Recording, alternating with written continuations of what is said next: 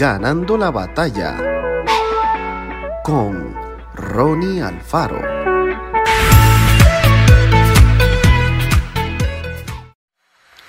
El tren es un medio de transporte que llega a lugares a donde otros no pueden hacerlo. Aunque llueva o nieve, allí estarán la locomotora y los vagones con su sonido característico uniendo puntos lejanos sobre los rieles. Cuando uno ve pasar a esos larguísimos trenes de carga que detienen el tránsito durante varios minutos del otro lado de la barrera, intriga pensar en el trabajo que debe hacer la locomotora para trasladar tanto peso y recorrer enormes distancias. Las locomotoras están preparadas para hacer ese trabajo, decía en una entrevista un experimentado empleado ferroviario, y añadía, sería imposible mover tantos vagones si no fuera por la ayuda de una potente locomotora. Lo mismo pasa cuando invitamos a Jesús a nuestra vida. Al principio, leemos lo que está en la Biblia y pensamos, ¿cómo haré para lograr todo lo que Dios me enseña? Sabemos que Él quiere lo mejor para nosotros, pero aún así nos sentimos muchas veces sin fuerza para lograrlo. Y tenemos razón de pensar así.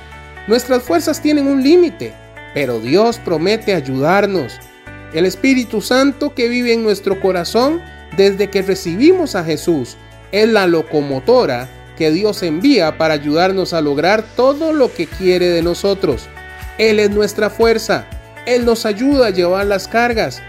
De nosotros depende asegurarnos de que todos los vagones de nuestra vida estén bien amarrados a la locomotora divina y entonces a vivir la vida completa y plena que Dios tiene para cada uno de nosotros.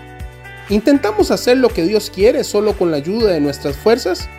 Por supuesto que debemos hacer nuestra parte y poner toda la voluntad en eso, pero sobre todo permitamos cada día que el Espíritu Santo controle nuestro corazón y nos ayude en todo. Veremos la gran diferencia. Que Dios te bendiga grandemente.